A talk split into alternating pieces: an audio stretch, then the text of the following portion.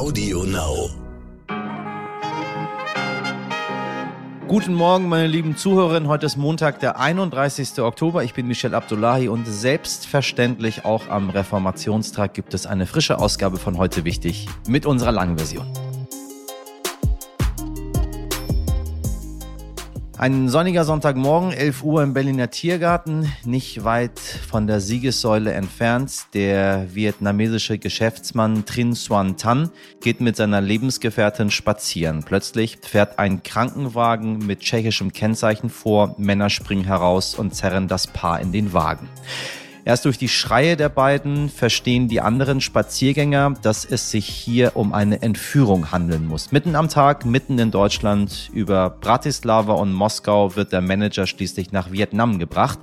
Diese Operation aus dem Jahr 2017 wird dem vietnamesischen Geheimdienst zugeschrieben. Unser heutiger Gast Leo Martin sagt, wir wissen schon länger, wie ausländische Geheimdienste arbeiten. Gerade in nicht demokratischen Staaten ist man wenig zimperlich und solch eine Entführung durchaus möglich. Dort werden häufig auch SexpartnerInnen eingesetzt, um die Zielperson zu erpressen oder Informationen zu bekommen. Gerade jetzt in Zeiten, in denen die Beziehungen zwischen vielen Staaten angespannt sind. Leo Martin war zehn Jahre lang Agent beim Verfassungsschutz, also dem Inlandsgeheimdienst Deutschlands, und er hat Informationen beschafft. Bei heute wichtig berichtet er von seinen Einsätzen, bei denen es auch mal lebensgefährlich wurde, nämlich dann, wenn er als Agent aufgeflogen ist.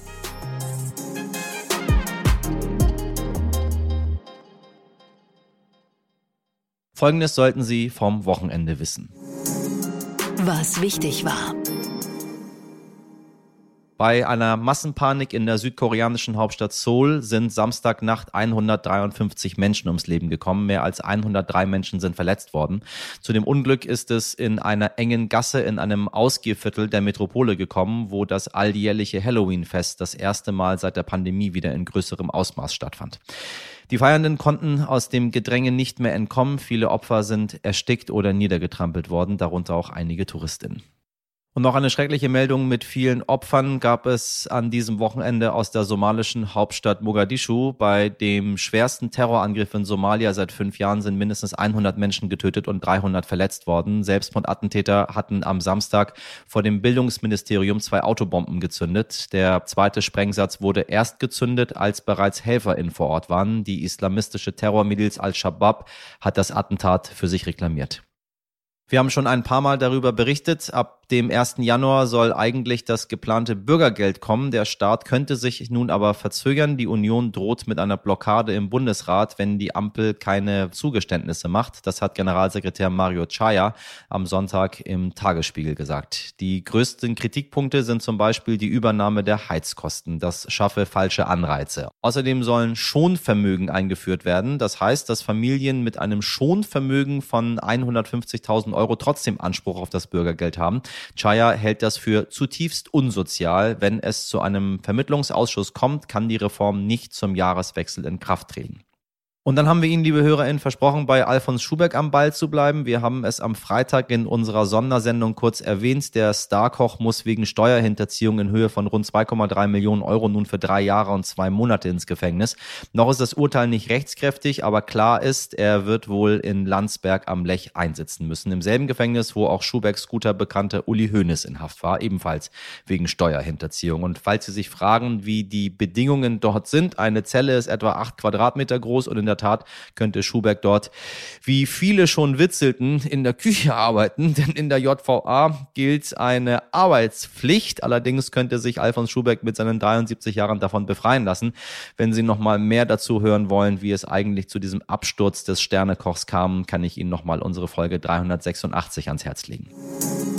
Was wichtig wird. Heute feiert Deutschland den Reformationstag am Dienstag aller Heiligen. An einem der beiden Tage haben die meisten von Ihnen einen Feiertag. Wir sind trotzdem da für Sie, liebe Zuhörerinnen. Also auch wenn Sie nicht gerade auf dem Weg zur Arbeit sind, sind wir gerne weiter Ihre Frühstücks-, Mittags-, Abend-, Spaziergang, was immer Sie möchten, Begleitung. Ebenfalls heute will der neue britische Finanzminister Jeremy Hunt den mittelfristigen Finanzplan vorlegen, früher als erwartet. Die Ex-Premierministerin Liz Truss hatte zuvor Steuersenkungen versprochen. Daraufhin waren die Finanzmärkte in große Turbulenzen geraten und Liz Truss musste, wie wir wissen, zurücktreten. Der erste Schritt des neuen Finanzministers war, fast alle Ankündigungen von ihr zurückzunehmen. Jetzt geht es eher in Richtung Steuererhöhung. Es müssen harte Entscheidungen getroffen werden, heißt es aus dem Finanzministerium. Wir sind gespannt und hoffen für die Britinnen, dass vielleicht mal ein bisschen Ruhe einkehrt da drüben auf der Insel. Der Dienstag steht ganz im Zeichen von Wahlen. Zurzeit können wir da ja von einigen berichten, mehr dazu gleich. Diesmal sind Parlamentswahlen in Dänemark und auch in Israel wird erneut gewählt. Und nächsten Sonntag beginnt die Weltklimakonferenz in Sharm el-Sheikh, Ägypten.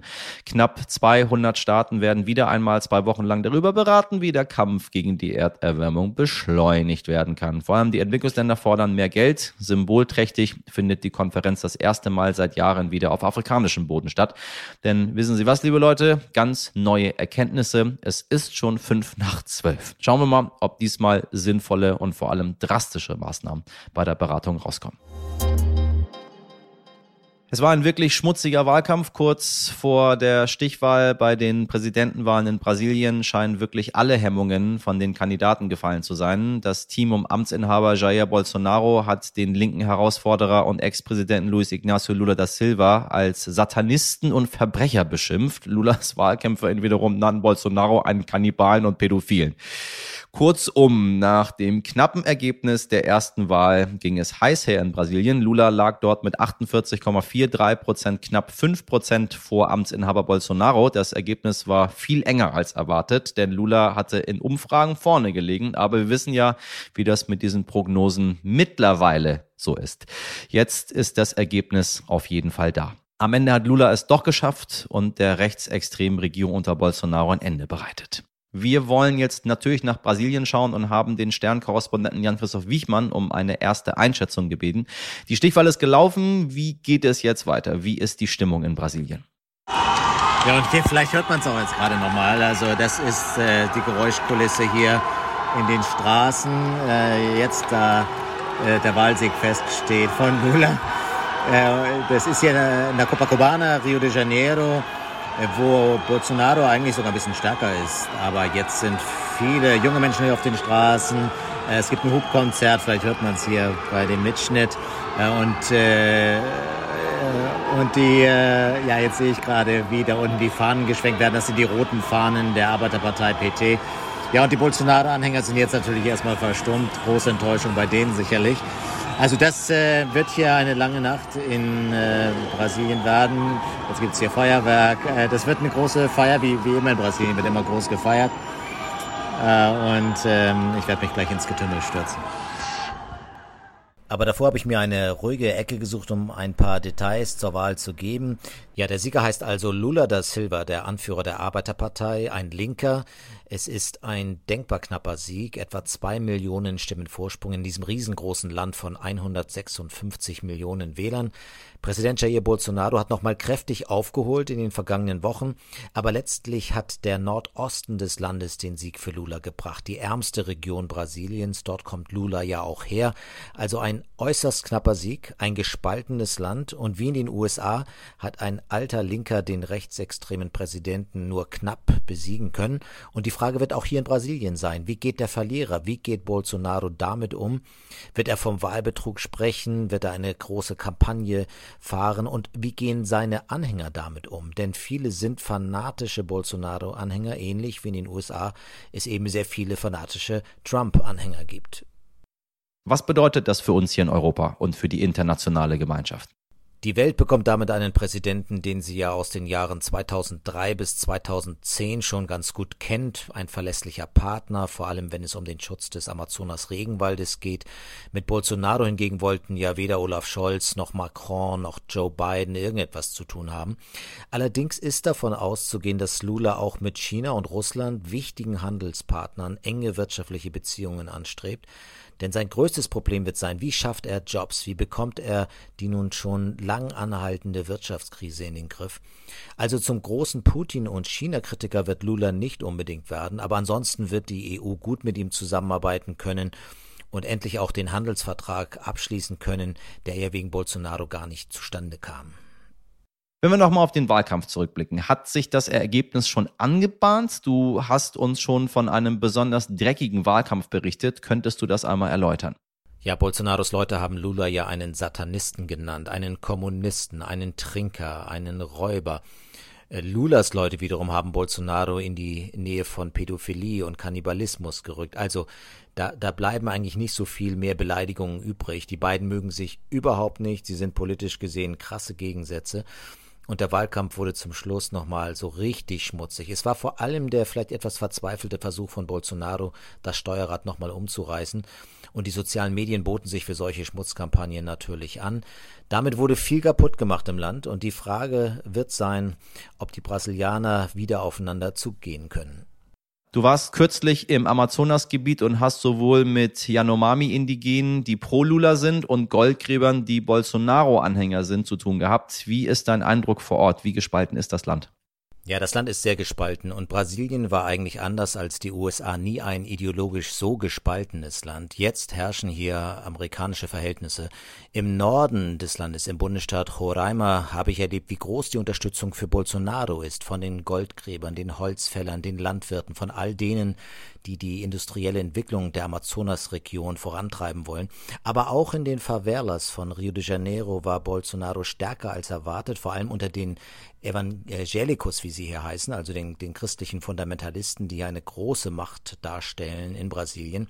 Gerettet haben Lula letztendlich die Armen in Brasilien, vor allem im Nordosten. Jene Menschen also, denen es einst unter Lula besser ging und die nun wieder unterhalb der Armutsgrenze fallen.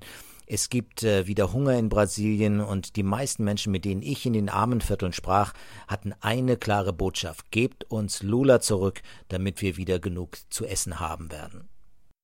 Ganz lieben Dank, Jan, für deine Einschätzung. Vor wenigen Tagen wurde in Norwegen ein Russe verhaftet, der sich als Brasilianer ausgegeben hatte. Ihm wird Spionage vorgeworfen für den russischen militären Nachrichtendienst GRU. Insgesamt hat Norwegen im Oktober neun russische Staatsangehörige festgenommen, bei denen vermutet wird, dass sie für russische Geheimdienste arbeiten. Und je mehr Konflikte es gibt, desto mehr wird spioniert, gelauscht, fotografiert. Mit welchen Methoden arbeiten Agenten und wie schaffen sie es, Vertrauen aufzubauen, um an Informationen zu kommen? Das wird uns jetzt der Ex-Agent Leo Martin Martin erzählen. Er war zehn Jahre lang beim deutschen Inlandsgeheimdienst, dem Verfassungsschutz. Leo, ich grüße dich. Guten Morgen. Hallo. Lieber Dimitri, hallo, grüß dich. Wenn ich hier immer mal wieder in Berlin bin und in Mitte spazieren gehe, dann äh, gehe ich oft am Bundesnachrichtendienst vorbei. Und immer wenn man an diesem Neubau so vorbeikommt, finde ich, da hat man, äh, habe ich so Gedanken und denke mir so, was, was geht da eigentlich so hinter den Mauern so vor sich? Ist das am Ende alles viel unspektakulärer? Ich weiß, du warst selbst nicht beim BND, aber ähm, so von der, von der Mystik her ähnlich. Sind unsere Fantasien da größer als die Realität? Ja, Berlin, Hauptstadt der Spione, da geht die Fantasie auch immer mit mir durch. Ich war beim Verfassungsschutz, das ist der deutsche Inlandsgeheimdienst und äh, wir arbeiten dort aber im Endeffekt mit denselben Methoden, wie der BND das tut. Ja. Der einzige Unterschied ist, der Bundesnachrichtendienst ist der Auslandsgeheimdienst der Bundesrepublik Deutschland, der Verfassungsschutz oder die Ämter, die Landesämter für Verfassungsschutz sind die Inlandsdienste gearbeitet wird, aber mit demselben Handwerkszeug. Und es ist, wie du vielleicht schon richtig vermutest, ähm, es ist nicht James Bond, es ist nicht Rambo-Manier, es ist kein Einzelkämpfertum, sondern in Wirklichkeit ist es ein Zusammenspiel von Experten. Da macht jeder das, was er am besten kann. Und am Ende hat man dann äh, mit bisschen Glück und Fingerspitzengefühl eben das ganze große Bild über politisch schwierige Situationen, über Kriegs- und Krisengebiete oder in meinem Fall war es die organisierte Kriminalität. Du sagst es schon, es ist äh, weniger Action als im Film. Äh, trotzdem, wie war das bei dir? Wie viel Action steckte so in deinem Alltag? Also die spannendste Zeit beim Nachrichtendienst war die, als ich als Operateur draußen im Feld eingesetzt war. Unser Hauptauftrag war die Bekämpfung, die Aufklärung der organisierten Kriminalität. Ich habe sehr viel mit dem Ostblock im weitesten Sinn zu tun gehabt. Ja, da waren viele Dimis und Dimas dabei bei meinen äh, Zielpersonen. Und äh, draußen am Mann äh, äh, da, wird's, äh, da gibt's äh, schon die ein oder andere spannende Situation. Ne? Du hast mit Menschen in Extremsituationen zu tun, die gerade dabei sind, ihr Umfeld äh, zu verraten, Informationen mit uns zu teilen, obwohl sie von diesem Umfeld ja auch abhängen, wirtschaftlich und sozial, teilweise auf jeden Fall. Das heißt, da wird mit harten Bandagen gekämpft, da geht's richtig um was. Worte wie eine zweite Chance fallen da nicht. Und da kommt's äh, im einen oder anderen Moment schon mal zu einer Ausnahmesituation. Kannst du ein bisschen konkreter sagen, was du so gemacht hast? Mein Job war es, Vertrauensleute im Milieu der organisierten Kriminalität anzuwerben. Ja, wir wollten wissen, wer sitzt da ganz oben und erteilt die Aufträge, wie verändern sich mit der Zeit die Geschäftsmodelle, die Lieferrouten, wohin fließt das dreckig erwirtschaftete Geld am Ende zurück. Und sowas erfährst du nicht über technische Überwachungsmaßnahmen, sowas äh, erfährst du auch nicht von dem Typen mit einer weißen Weste, sondern du musst jemanden finden, der im Milieu drinsteckt selbst, der seine Finger mit im Spiel hat, der einen Blick hinter die Kulissen hat, in die Struktur nach oben. Und das sind Typen, die haben ein anderes Wertesystem, als wir beide das haben, die, oder die meisten unserer Hörer da draußen. Ja. Ganz einfache Werte wie meins oder deins, ja, werden dort anders interpretiert. Das Rechtsgut auf körperliche Unversehrtheit wird nicht so hoch aufgehängt. Also ähm, da hast du es mit Menschen zu tun, die vermutlich in deinem privaten Freundeskreis sonst keine große Rolle spielen würden.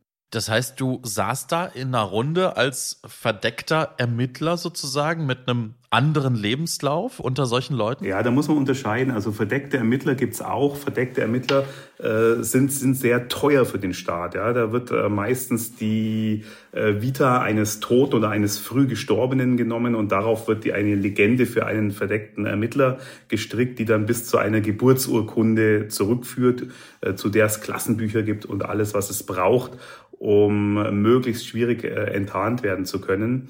Die Operateure beim Nachrichtendienst haben in der Regel sogenannte Arbeitspersonalien. Ja, das heißt, da gibt es äh, Pässe, Personalausweise, Kreditkarten, äh, Hauptanschlüsse für Telefone, Autokennzeichen, vielleicht die ein oder andere Tarnfirma. Aber das wird nicht äh, so tief abgesichert wie beim verdeckten Ermittler.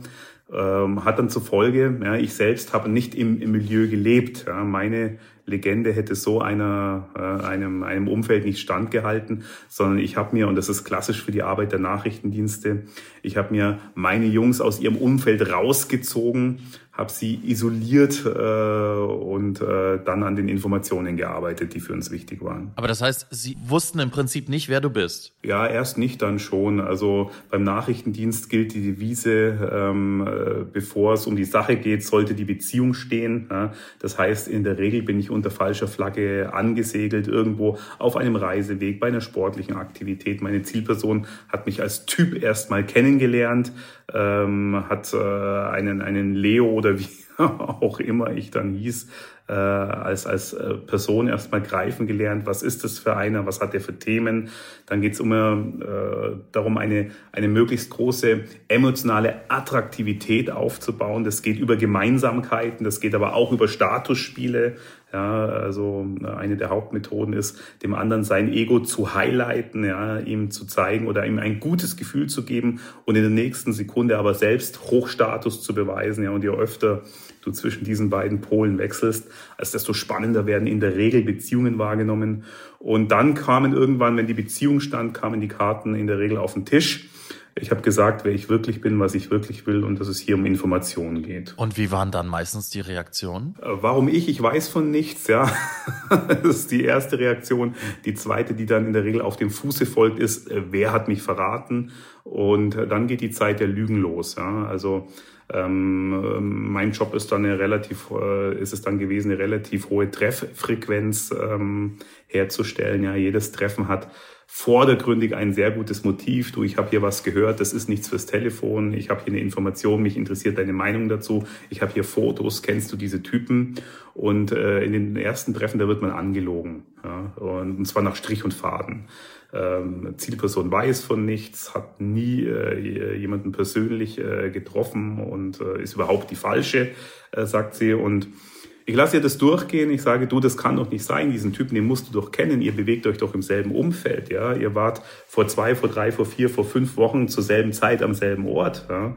Und dann höre ich mir das Nein an der Zielperson und sage, okay, dann lasse ich das so stehen. Und irgendwann Tage später äh, bekommt meine Zielperson dann Observationsfotos vor den Latz geknallt. Ja? Er mit diesem Typen. Und dann wird, äh, kommt die nächste Lüge, du ist doch draußen, äh, ist Zufall äh, sieht man doch. Und dann kriegt er noch eins und noch eins und noch eins von diesen Observationsbildern. Das sind, dann sind wir wieder im Bereich Statusspiele, ja. Dann spürt er wieder, wo der Hammer hängt. Und irgendwann kommen die Zielpersonen dann selbst auf die Idee, äh, uns zu testen. Ja, beispielsweise gibt es dann wenn wir auf Berlin schauen, ja, Schwarzafrikaner im Markt beispielsweise, die mit demselben Stoff rumdealen wie die eigene Organisation auch. Ja. Das heißt, ähm, den äh, Mitbewerber im Markt, den bräuchte es nicht und dann kommt die erste Information über Schwarzafrikaner ja, beispielsweise oder über äh, Organisation oder Person XY außerhalb der Organisation. Und jetzt ist ein wichtiger Moment.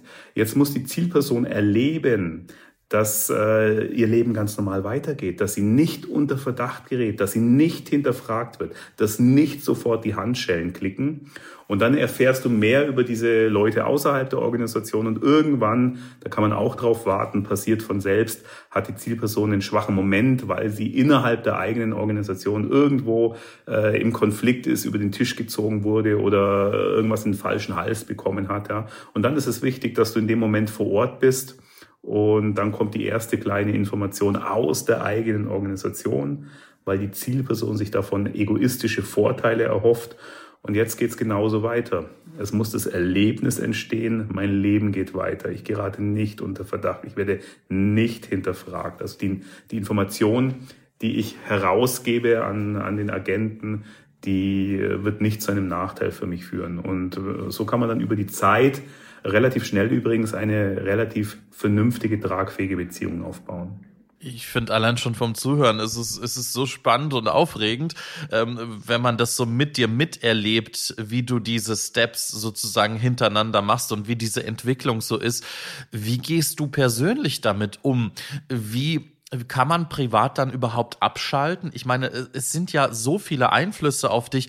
Es ist ja wahrscheinlich auch gewisser Druck ähm, auch auf dich, äh, der, der, der ausgeübt wird.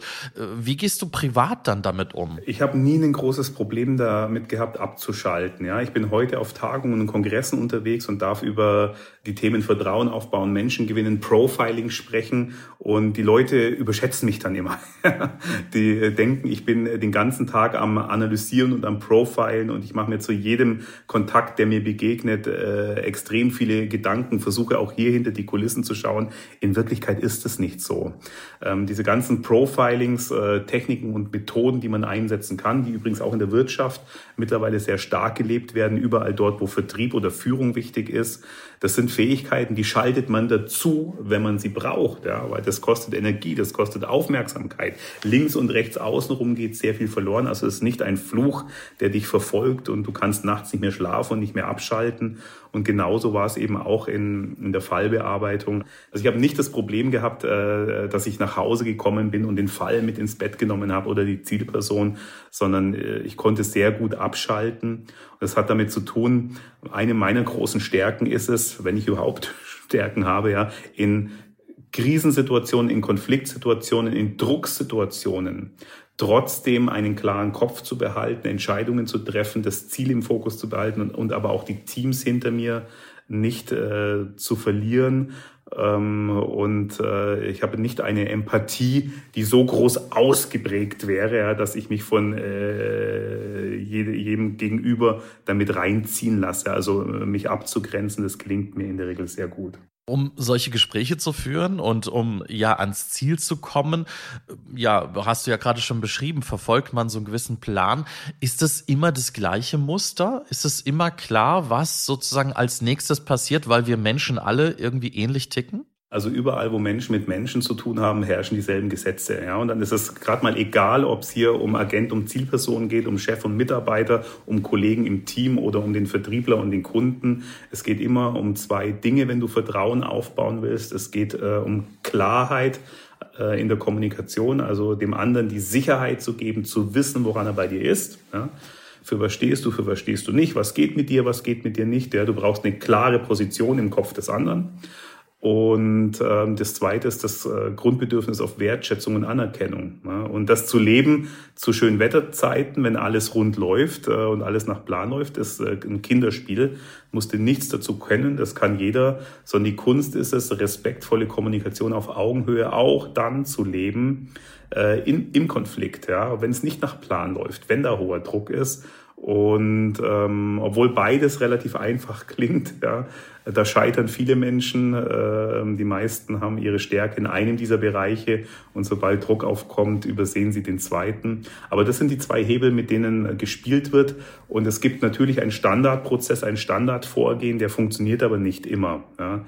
Ähm, aber vom, um vom Plan abzuweichen, um zu improvisieren, hilft es trotzdem, wenn, wenn man eine Strategie hat, die mit einer hohen Wahrscheinlichkeit funktioniert, auf die man zurückfallen kann, wenn man sie braucht. Ja. Das gibt die Sicherheit in, in der Operative, dann auch vom Plan abzuweichen und mal einen ganz anderen Weg zu gehen. Aber der Weg, den ich dir beschrieben habe, der ist schon ein Standardweg, der zu 70, 80 Prozent funktionieren kann. Das klang jetzt erstmal so harmlos. Ähm, der Weg sozusagen zur, zur Information. Gab es gefährliche Situationen bei dir? Also ich habe ja für einen Deut also für einen westlichen äh, Geheimdienst zu Friedenszeiten gearbeitet. Ja, da werden keine Himmelfahrtskommandos gefahren. Operative Sicherheit spielt eine, eine sehr, sehr hohe Rolle und zwar nicht nur für die Zielpersonen, auch für die eingesetzten Operateure, auch für den Rest der Welt natürlich. Und wenn es zu gefährlichen Situationen kam, dann waren die meisten selbst verschuldet. Ja, bei uns war es so, wenn man gedacht hat, ja, man muss sich positiv verkaufen gegenüber dem Ministerium oder den Medien, dann hat man mal einen schnellen Rockerfall mit reingenommen, weil äh, Rocker ist zwar eher als Bandenkriminalität aus unserer Perspektive zu betrachten und weniger als dann wirklich organisierte Kriminalität. Also wir stufen hier ab. Ähm, und trotzdem sind das Bereiche, in denen man sehr schnell sehr schöne Ermittlungserfolge haben kann. Ja. Das Kennzeichen unterm Arsch bis vor ein paar Jahren auch noch das Color, also die Zugehörigkeit zu einem gewissen Club auf dem Rücken. Ja, dann äh, kommunizieren sie ihre, ihre Hierarchien und Strukturen in öffentlichen Medien, ja, äh, haben angeblich keine äh, Waffen, Drogen, Falschgeld, aber immer wenn du durchsuchst, findest du etwas. Ähm, also es sind nicht nur Ärzte und Apotheker, äh, und Notare, die Motorrad fahren. Und ähm, in, in, in diesen Kreisen, da habe ich äh, zwei, dreimal äh, das Phänomen bei mir selbst erlebt, wenn ich meinen Gegner unterschätze, dass ich dann nachlässig werde. Ja? Und äh, da gab's zu, da kam es zu Situationen an zwei Punkten, bei denen ich aufgeflogen bin bei einer Observation. Und die sagen dann nicht nur du, du, du, äh, geh da weg, ja? sondern du wirst dann konfrontiert. Da steht dann äh, ein Typ vor dir, äh, der zwei Köpfe größer ist als du, äh, Muskelpaket ohne Ende, tätowiert bis zum Hals hoch. Du bekommst mit, okay, und zwei sind schon vorausgegangen in die Richtung, in der dein Fahrzeug steht. Zwei andere äh, sichern den anderen Weg ab. Das sind brenzliche Situationen, ähm, aus denen es dann sportlich ist, rauszukommen. Aber ich hatte immer Glück unterm Strich. Wie kommst du raus aus so einer Situation? Wie bist du rausgekommen? Ja, das war äh, also diese ganz konkrete äh, eine Situation. Da war ich in einem Industriegebiet, das hinter einer, einem Bahndamm lag und das heißt, ähm, äh, Straßen sehr übersichtlich und es war dort sehr schwer wegzukommen, weil es nur eine Brücke aus diesem Industriegebiet raus äh, gab. Mir war klar, ich werde nicht offenbaren, wer ich bin. Ja, für äh, den Gegner, sage ich jetzt mal, ähm, wäre ja alles möglich, ja, von äh, Polizei über Nachrichtendienst bis aber auch zur äh, gegnerischen Organisation, ein äh, anderer Motorradclub, ja, ein privater Ermittler. Es war ja alles denkbar. Das heißt, ich habe gewusst, ich gehe garantiert nicht zu meinem Fahrzeug, sondern schaue, wie ich äh, auf anderem äh, Weg über die Bahnlinie kam. Und bei mir war das dann in diesem Fall der, äh, der Sprung in einen äh, Bus, einer der äh, Rocker kam dann noch mit, ja, aber ich hatte drei andere schon abgehängt zu dem Zeitpunkt. Und dann bin ich in einem Wohngebiet äh, durch Gärten äh, verschwunden. Im Juli 2017 wurde ein vietnamesischer Manager und Politiker vom vietnamesischen Geheimdienst direkt hier aus dem Berliner Tiergarten entführt. Und auch im äh, Jahr 2019 gab es ja den bekannten äh, Tiergartenmord, ähm, womöglich auch durch einen russischen Agenten begangen. Was geht dir so durch den Kopf, wenn du von solchen Fällen hörst? Also ähm, gleicht man das äh, bisschen ab mit seinen eigenen sozusagen Methoden? Analysiert man das? Also bei den Nachrichtendiensten, wir wissen sehr genau, wie weltweit gearbeitet wird, ja, und wir wussten das äh, schon äh, immer, äh, keine Ahnung, schon relativ lange, relativ klar. In der breiten Bevölkerung äh, war irgendwann das Phänomen entstanden, der kalte Krieg war aus den Köpfen der Menschen, ja, ähm, Adam und Eva Operationen der Geheimdienste, bei denen ähm, Sexualpartner an Zielpersonen gespielt äh, wurden, die waren nur noch James Bond und äh, Science Fiction in den Kinos. Ja. Und dass Nachrichtendienste weltweit, aber äh, auf jeden Fall die äh, totalitärer Staaten, ja, ähm, die Demokratie und Werte wie Freiheit, Gleichheit, Gerechtigkeit nicht leben, immer schon mit solchen äh, Methoden gearbeitet haben und natürlich nicht davor zurückschrecken, oppositionelle oder unangenehme Menschen auch im westlichen Ausland zu verfolgen. Das ist einem Nachrichtendienst relativ klar gewesen, immer schon. Wer wusste eigentlich von deinem Job? Also was hinter dieser Tür passiert, bleibt hinter dieser Tür. Das ist, was du an Tag eins, Stunde eins, Minute eins lernst. Und das hat natürlich nichts damit zu tun, dass die Geheimdienste hier äh, vogelwild im rechtsfreien Raum herum agieren würden, sondern es hat mit äh, operativen Notwendigkeiten zu tun. Wenn auf meiner Stirn Agent steht, dann wird es mir schwer fallen, unter falscher Flagge an eine Zielperson äh, heranzusegeln, um sie zu überwerben. Und ich werde auch nicht im Milieu verdeckt ermitteln können. Und darum ist es einfach eine operative Notwendigkeit, ähm, unter Legende zu arbeiten. Und je mehr Personen wissen, was für einen Job du machst, desto schwieriger machst du dir selbst die Arbeit und irgendwann bist du arbeitsuntauglich. Ähm, drum, die beste Legende ist die, die am dichtesten an der Wahrheit ist. Ich bin ja auch nicht irgendwo vom Himmel gefallen, war auf einmal in einem Umfeld, äh, in dem ich niemand kannte, sondern die Leute haben ja gesehen, wo kommt er her, wo wächst er auf, was hat er für Schulen besucht, äh, in welchen Sportvereinen war er, was hat er dann für eine Ausbildung gemacht und was hat er studiert. Und bei mir war das der klassische Weg. Ich habe erst eine Polizeiausbildung gemacht, habe dann Kriminalwissenschaften studiert, ja, und die beste Legende ist die, die am dichtesten an der Wahrheit äh, ist, hieß in meinem Fall. Ich habe erzählt, ich arbeite fürs Innenministerium, was ja im weitesten Sinne stimmte. Ich habe erzählt, wir machen Bekämpfungskonzepte gegen organisierte Kriminalität, was auch im weitesten Sinne stimmte und habe das aber so langweilig erzählt, dass es nach Schreibtischjob klingt, dass keine Nachfragen kamen. Wenn Nachfragen kamen, dann war die Gag- und Weg-Strategie das Mittel der Wahl. Und ähm, tatsächlich hat nicht mal meine Mutter gewusst, was ich zehn Jahre lang für einen Job gemacht habe. Die ist aus allen Wolken gefallen, als sie dann das Manuskript zu meinem ersten Buch damals gelesen hat, hat dann zweimal am Tag angerufen, weil sie sich Sorgen gemacht hat. Ja. Äh, und äh, da habe ich erst erkannt, dass es nicht nur darum geht, ähm, arbeitsfähig zu bleiben, äh, sondern dass es auch fürs Umfeld eventuell besser ist, wenn sie gar nicht oder nicht zu viel wissen, weil sie natürlich James Bond und Hollywood reininterpretieren in eine Situation, in der eben sehr, sehr wenig James Bond und Hollywood ist. Leo, vielen lieben Dank dir für, diese, für diesen interessanten Einblick. Dankeschön. Ciao. Vielen Dank an Leo Martin und meinen heute wichtig Kollegen Dimitri. Und wenn Sie sich jetzt wundern, warum Leo so offen und frei über alles sprechen kann, ja, es ist ganz klar festgelegt, was er uns erzählen darf und was eben nicht. Denn grundsätzlich ist er Berufsgeheimnisträger bis an sein Lebensende. Heute nicht ich. Wir müssen Abschied nehmen nach 142 Jahren. So lange standen sie immer für uns bereit an vielen Ecken der Republik, die großen gelben Buden beleuchtet und mit dicken Telefonbüchern drin. Ich spreche von der guten alten Telefonzelle. Im Behördendeutsch auch Fernsprechhäuschen genannt. Für unsere jungen HörerInnen, die sahen aus, ja, wie so gelbe Duschkabinen mit einem Smartphone an einer Schnur, einem dicken Smartphone, mit dem man jedoch weder WhatsApp noch im Internet surfen konnte, eben äh, nur zum Telefonieren geeignet. Das Geld konnte man jedoch nicht PayPal, sondern musste es als Münze einwerfen. Für 50 Cent konnte man eine Minute lang telefonieren. Dafür war die Netzqualität aber immer super.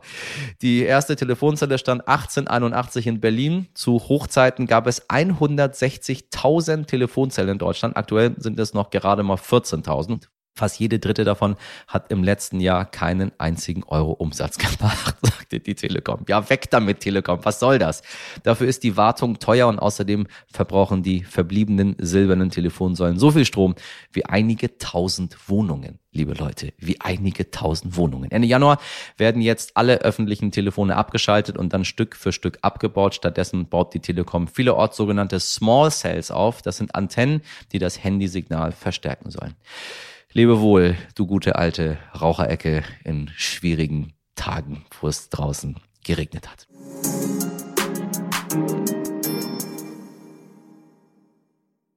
Nach so viel Nostalgie sind wir nun am Ende unserer heutigen Folge. Das war's zum Start in diese neue Woche. Ihr Feedback nehmen wir ganz klassisch gerne noch unser heute wichtig at stern.de entgegen. Oder Sie beteiligen sich direkt an unserer kleinen Marktforschung. Eine etwa zehnminütige Umfrage. Den Link dazu finden Sie in unserer Folgenbeschreibung. In der Redaktion heute Mirjam Bittner, Dimitri Blinski, Laura Czapo, Jennifer Heinzel und Carla Wöllner. Produziert wurde diese Folge von Nikolas Femerling für Sie. Trotz des Feiertags im Süden und Westen des Landes bin ich auch morgen wieder für Sie da. Ganz normal ab 5 Uhr bis dahin, machen Sie was aus diesem Montag. Ihr Michel Abdullahi.